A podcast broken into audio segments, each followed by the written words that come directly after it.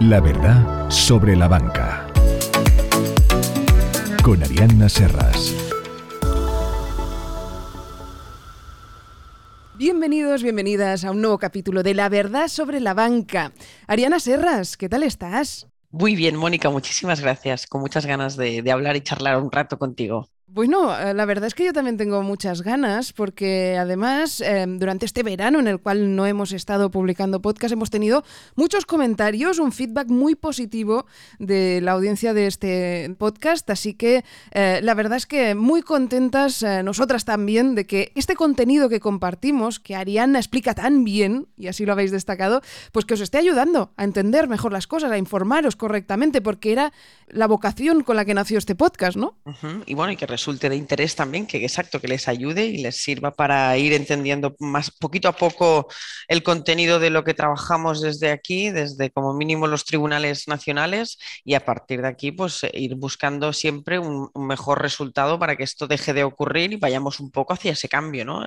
Cambio de conducta y dinámica de consumo frente a las entidades financieras que tan importante es y tanto peso tienen en nuestra sociedad, porque al final todos recurrimos como siempre a los bancos, ¿no? En algún momento de nuestras vidas. O sea que muy bien, muy contenta. Claro, es un podcast, como decías, que nosotros hacemos desde España, pero nos consta que tenemos oyentes en otros países, incluso al otro lado del Atlántico, desde México nos escribía el otro día un oyente, con lo que igual tendremos que replantearnos a hacer también contenido aplicado a estos países. Yo creo que con España tenemos bastante, ¿eh? por ahora está bien que nos centremos aquí y ya que nos oigan desde cualquier lado me parece la mejor de las ideas, o sea que muchísimas gracias por tener este programa y esta plataforma abierta y invitarme y estar aquí siempre conmigo aquí, ¿eh? o sea que muy bien.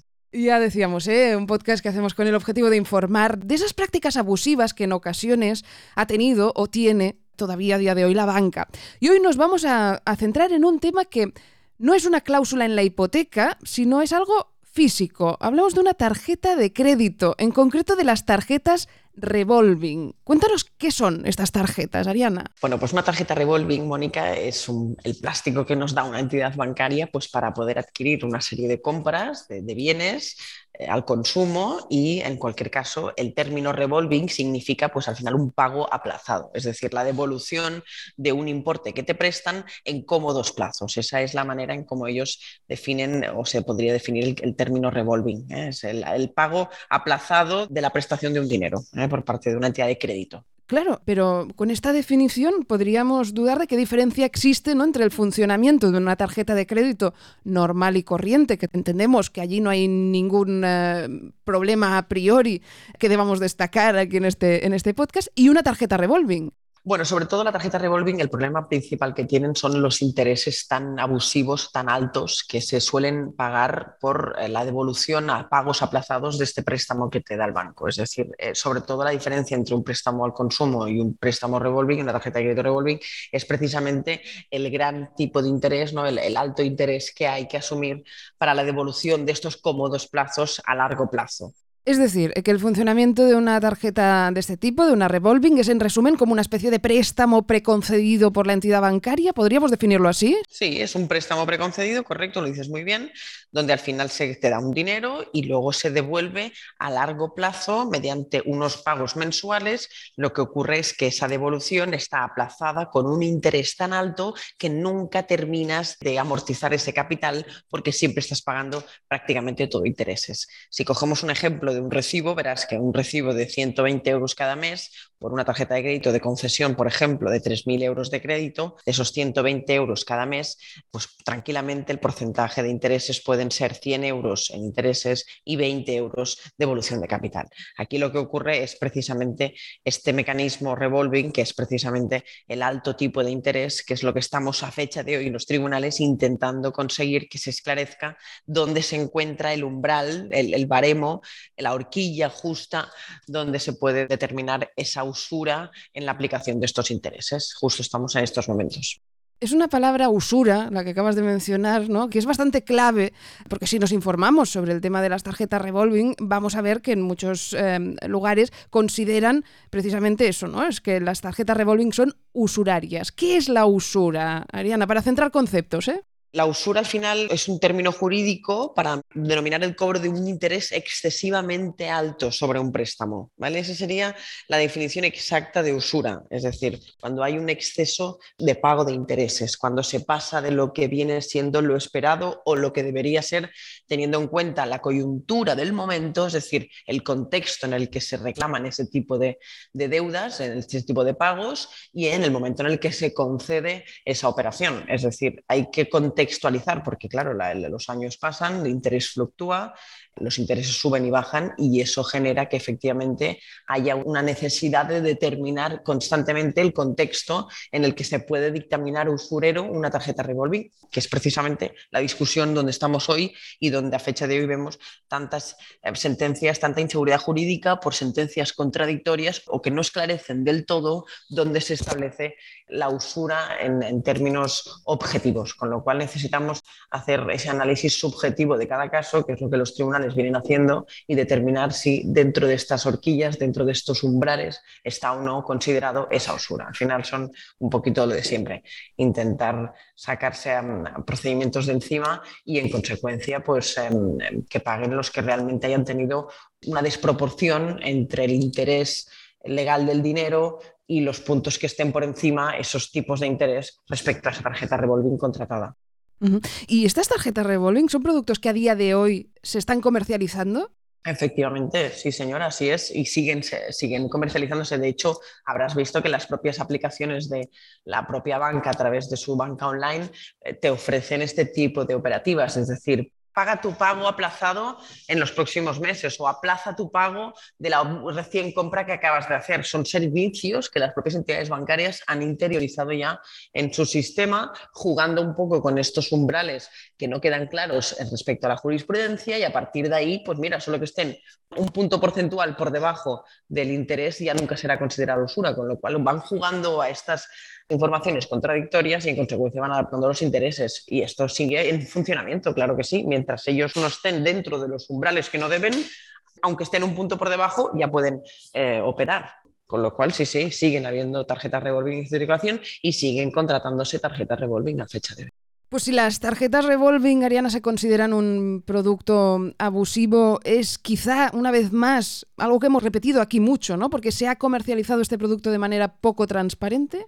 Claro, la falta de transparencia implica un criterio mm, subjetivo de cada caso, es decir, depende de cada escenario particular, veremos si a ti en concreto te han vendido la tarjeta con la suficiente información o no. Pero luego en estos casos revolving tenemos el criterio objetivo, que es el tipo de interés aplicado en el momento de cada época, con lo cual entran en juego dos criterios, ¿no? dos análisis que se deben hacer. Si en el caso en concreto se vendió con la transparencia necesaria y si en concreto en ese momento de venta transparente si se llevó a cabo transparentemente, dile que sí, ¿vale? Póngale que sí, pues si efectivamente esos intereses que te aplican en ese momento cumplían o no cumplían y estaban dentro de los parámetros para no determinar la usura en este caso. ¿Me explico? Son dos análisis los que se deben hacer en cada caso. Por eso se siguen comercializando, porque si tú vendes la tarjeta con total transparencia y estás dentro de los parámetros del interés para no determinarlo usurero, estás comercializando un tipo de servicio que existe a fecha de hoy, que se llama tarjeta revolving y que tú puedes optar a ello. Es decir, todos tenemos nuestra voluntad de decidir si queremos o no queremos tener esta tarjeta, con lo cual el clic en Internet puedes hacerlo o puedes no hacerlo, ¿sí? Para adquirirla. A partir de allí tienes que ver primero si estás recibiendo la suficiente información y a posteriori analizar si ese interés se pasa dentro de los baremos que se establece para no determinar esa usura. Con lo cual, mm, son dos cuestiones que, por eso pueden seguir comercializando ese tipo de tarjetas, porque al final es una cuestión de cada caso concreto el si se puede dictaminar abusiva ¿eh? esa comercialización. Claro, por tanto entiendo que no en todos los casos se puede reclamar por una tarjeta revolving, ¿no? Exacto, al final ese es el plan. Habrá que analizar cada caso en concreto y ver si efectivamente, por los dos criterios subjetivo y objetivo que te comento, existe esa opción de usura en cada caso concreto. Y a partir de ahí, seguir o no seguir adelante con el procedimiento. Eh, sobre todo hay un, hay un año en concreto que es el clave para determinar si antes o después de este año se puede entrar al análisis. Sobre todo es el año 2010. ¿Y por qué? Porque antes del 2010 las tarjetas revolving estaban metidas dentro también de lo que es el crédito al consumo. Y luego, a partir de 2010, se hace la distinción entre crédito al consumo y tarjeta de crédito revolving. Con lo cual, allí se establece un nuevo baremo de intereses y es allí donde se puede. Antiguamente se metía todo dentro del mismo saco, para que me entiendas, y mm, posteriormente se hace una distinción. Con lo cual, a mayor distinción de crédito y tarjeta revolving y mayor concreción de intereses, mayor adaptabilidad del proceso a cada caso. Y vosotros desde Asarras y Abogados habéis eh, tratado y habéis reclamado ¿no? casos de tarjetas revolving con algunos de vuestros clientes. ¿Nos puedes decir a, a nivel general qué es lo que dicen, suelen decir a día de hoy los tribunales respecto a estos casos? A la práctica, Mónica, te diré que al margen de la discusión tan grande que hay a fecha de hoy en los tribunales y la inseguridad jurídica y las contradicciones de las audiencias, a la práctica yo estoy viendo desde el despacho, como titular de Aserras y Abogados, que todas las demandas que presentamos de revolving salen bien. Es decir, nulidad de la tarjeta o ya sea por usura o por abusivo, los intereses y en consecuencia restitución de cantidades. Y luego con condena en costas a las entidades. Es cierto que hay un caso en concreto que ahora me viene a la cabeza, ¿vale? Que normalmente todos terminan en deuda cero e incluso en algunos casos devolución de cantidades, ¿vale? A favor del demandante, de la persona que haya presentado ese procedimiento en búsqueda de esa restitución, ¿no? De cantidades por ese pago excesivo de intereses, ¿no? Imagínate, llevas 15 años pagando intereses y, ostras, sigues debiendo prácticamente lo mismo. Bueno, tengo personas que han venido con un esquema manuscrito de todos los intereses pagados y ahí ves claro que hay una devolución segura con el procedimiento y hay personas que no, que vienen con tarjetas de crédito de hace tres años, de 3.000 y que han pagado quizá pues tampoco tanto fuera de lo que debería ser, con lo cual allí es donde nosotros debemos centrar más el análisis y el foco de ver si hay opciones de viabilidad del pleito. Siempre analizamos todo antes de entrar a un tribunal, evidentemente no mareamos a nadie y aquí queremos resultados, es decir, si usted tiene realmente una queja que es, susceptible de ser planteada en los tribunales y en consecuencia de poder recuperar usted un dinero, vamos hacia adelante sin problema. Pero si no, no, oiga, eh, el dinero que usted ha dispuesto, lo ha dispuesto, bienvenido sea, gracias, oiga, no disponga más, pague lo que debe y adiós. ¿eh? Es un poquito todo. Claro, oportunismos también hay, evidentemente que hay personas que dicen, bueno, pues si yo tengo una tarjeta y ahora no quiero pagar, voy a intentar a verlo. Bueno, pero siempre sabiendo las consecuencias, está claro, de que se puede perder. Normalmente, de momento, todos los que hemos visto nosotros en este despacho salen bien, que son nulidades del contrato, de los intereses, restitución y costas. Es cierto que es lo que te comentaba antes, que hay un tema en concreto que me viene a la cabeza ahora, que nos dicen en la sentencia, tienes la nulidad, tienes la restitución, tienes las costas, pero sin embargo el cliente tenía que pagarle mil euros al banco. Pero claro, ya no son los cuatro mil que le pedían antes de entrar. Es decir, nosotros conseguimos la nulidad de la tarjeta y donde antes le pedían 3.500 euros de pagos aplazados que aún no había devuelto, la tarjeta era de 3.500, La, mujer nos vino a ver con los 4.000 euros de deuda encima de la mesa deuda que se ha reducido con el procedimiento judicial a mil. Es decir, no siempre sale deuda cero o no siempre sale a devolver al cliente, pero sí que se reduce notoriamente la deuda que te exigen. Con lo cual, bueno, vamos a ver ahora el banco si cuantifica la entidad de crédito esta, si cuantifica eh, el importe exacto de lo que dice se le a deuda, porque tampoco prueban con un cuadro de amortización realmente los pagos que se dice se adeudan aún estos euros. A mí no me lo han acreditado hasta que no lo liquiden mediante el 712, que es un procedimiento que se abre tras la sentencia precisamente para poder desgranar con exactitud y darle plazo de oposición a la otra parte para alegaciones, es decir, oiga, mire, yo señoría digo que esto aquí hay un dinero que según este eh, cuadro de amortización que acompaño en este escrito, tanto, dale usted traslado a la otra parte, désele traslado a la otra parte para que diga lo que considere, ¿no? Y se hace una pequeña discusión sobre las cantidades que hay en juego y luego se dictamina por el juez pues lo que considere, ¿no? Según los números aportados por las dos partes. Claro, y entiendo que si se cumplen una serie de circunstancias que nos has expresado antes, en cada caso de forma objetiva, ¿no? En, cada uno de ellos, los tribunales suelen sentenciar a favor de los usuarios, ¿no? Eh, habitualmente, como, como dices, ¿no? Desde luego, si valoramos el caso previo, siempre sale bien. Claro, pero las entidades bancarias entonces entiendo yo, y por temas que has comentado tú aquí en este podcast previamente, ¿no? Entiendo que, los bancos han empezado a intentar negociar extrajudicialmente, ¿no? Con quienes reclaman. ¿Qué suelen ofrecer? Bueno, normalmente vemos precisamente en las contestaciones a la demanda allanamientos, que significa reconocer la culpa frente a ese establecimiento de ese baremo, en ese caso en concreto de los intereses. O sea, aquí sí que es cierto que hay usura, oye, mira, te devuelvo tanto, o oye, mira, quedamos en deuda cero, o mira, o me allano frente a esta pretensión y vamos a seguir luchando la otra pretensión. Bueno, encontramos de todo, pero sí van reconociendo su parte de culpa en el, en el seno del procedimiento judicial y te repito, en el seno del procedimiento judicial. Muchas veces hay que presentar esa demanda precisamente para que el banco ceda ante una propuesta con cara y ojos. Claro, que si vamos nosotros como usuarios, ¿no? Eh, hablar a la ventanilla del banco, no. No, no, siempre tienes que ir de mano de abogados, está claro, ¿eh? ya te lo digo yo por experiencia, que es que si no vas con un buen burofax y un buen procedimiento detrás planteado con un buen previo burofax, ese procedimiento no se tiene en cuenta de la misma manera. Eso ya es una norma general de la banca porque funcionan por error. Es decir, no es lo mismo que usted, o sea, como los seguros, primero hay un rechazo y después viene la aceptación por el primer escalón que pasarás. Y depende de qué potencia tenga el discurso o de qué mm, eh, fundamento de derecho te ampares para poderlo plantear y plantees bien ese discurso, entra otra persona incluso después de esta primera o te quedas con la primera escalón, con lo cual cada vez que vas pasando los escollos del sistema a, través de las personas que lo articulan, que son los empleados que están detrás, pues eh, vas consiguiendo cada vez un poquito más, con lo cual juegan a esto al desgaste, al tiempo, lo de siempre, Mónica, ya sabes. Claro.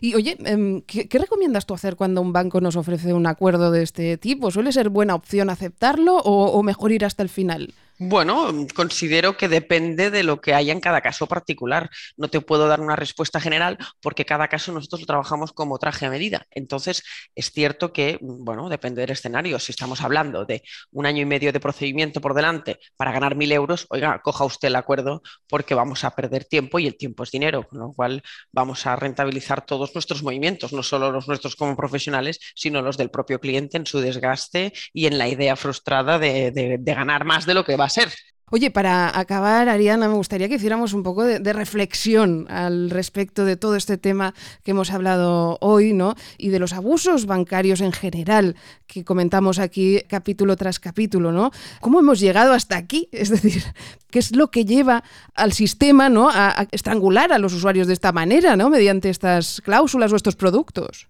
Es muy interesante esta pregunta. El sistema tira, ¿no? Va dando, da. El sistema está preparado para dar.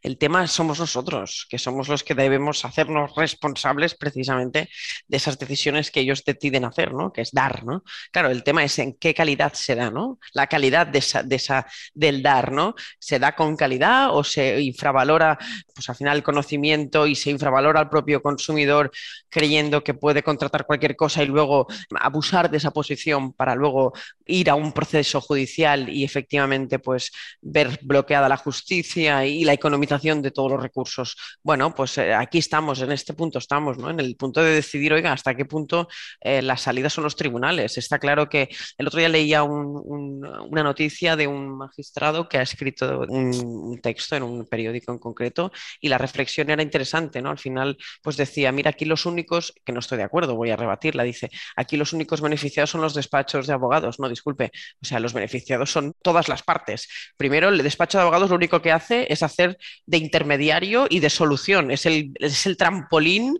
de un escenario a otro. Es decir, estoy mal, si hago esto puedo estar bien. Punto. Nosotros somos meros canalizadores de las opciones que las personas tienen frente a este problema que tenemos sistémico, no de aquí, sistémico. ¿Vale? Segundo, ver cómo los tribunales a través de esas resoluciones dan razón a los consumidores, porque al final a la práctica, como siempre te digo, porque esa es una verdad, los tribunales responden, a pesar de que tengamos que estar más tiempo de lo previsto. Es decir, el IRPH en primera instancia no se gana, pero en casación sí.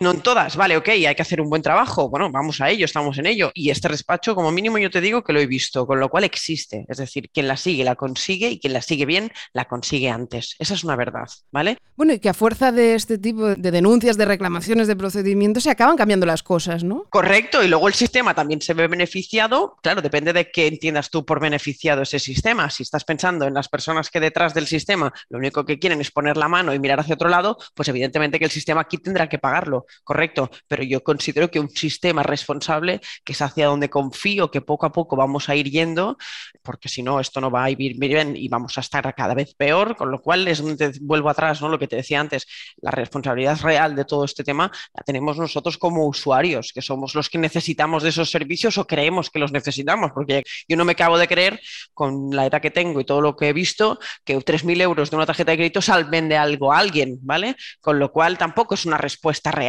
¿no? Una, solución real a un problema gordo que alguien pueda tener. Son incongruencias que tenemos como seres humanos que estamos, pues bueno, en ello, ¿no? Aprendiendo, para eso vivimos, ¿no? Para aprender. Entonces, claro, pues poco a poco. Y luego también el sistema, si entiendes el sistema como sistema responsable, el sistema también se beneficia porque se va colocando cada cosa en su lugar, en su orden. Con lo cual, yo creo que aquí las tres partes somos las que estamos metidas, ¿no? Nosotros como profesionales, los usuarios como personas que están al servicio del sistema y el sistema por proporcionar esas salidas.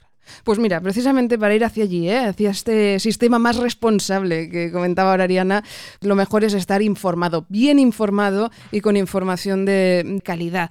Así que eso es lo que intentamos hacer aquí. Tenemos hoy claro ya qué son las tarjetas revolving, qué opciones tenemos para reclamar y te agradezco como siempre, Ariana, que hayas compartido con nosotros tu experiencia y tu conocimiento, que es mucho. Gracias a ti, Mónica, por tus preguntas que me inspiran y por sacar lo mejor de nosotros y ponerlo a disposición de todos los oyentes. Bueno, y a disposición queda también eh, si hay alguna duda, alguna pregunta, si alguien quiere hacer un comentario, pues el cajetín de comentarios de iVoox, allí podéis escribir o podéis poneros directamente en contacto con Ariana Serras a través de su página web, que es aserrasabogados.com, pero ya os digo que si aquí dejáis un comentario, nosotros le buscaremos respuesta. Mónica me lo hace llegar, ¿eh? Eso lo confirmo. Claro que sí. Ipso facto, además, ¿eh? Ariana, muchísimas gracias. Gracias a ti, Mónica, un abrazo. Esto es la verdad sobre la banca, el podcast de referencias. Si quieres poder hablarle a la banca de tú a tú, ya sabes, todos los capítulos en las principales plataformas de podcasting, Evox, Spotify y Apple Podcast. Si necesitas contactar con Arianna Serras y su equipo, visita aserrasyabogado.com.